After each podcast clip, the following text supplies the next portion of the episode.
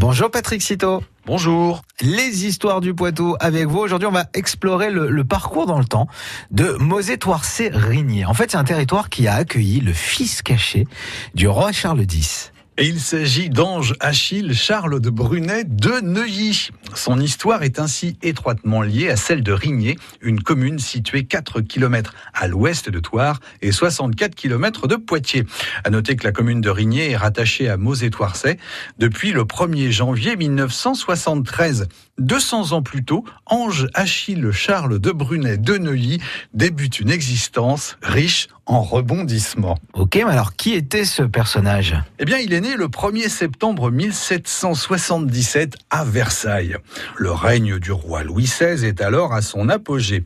Ange Achille Charles de Brunet de Neuilly est officiellement le fils du comte de Neuilly et de Marie-Catherine de Beauchamp, lectrice de Marie-Antoinette. Mais en fait, les apparences sont trompeuses.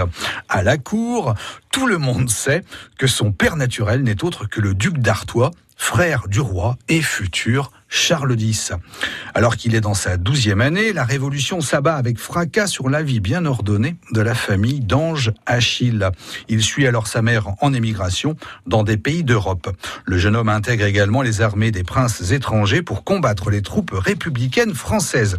Il raconte d'ailleurs cette période dans un ouvrage de 400 pages, publié ultérieurement par son neveu et intitulé Dix années d'émigration, souvenirs et correspondance du comte de Neuilly. Et comment se déroule son retour en France Ange Achille Charles de Brunet de Neuilly foule à nouveau sa terre natale en 1810. Il épouse alors Marianne Leblois.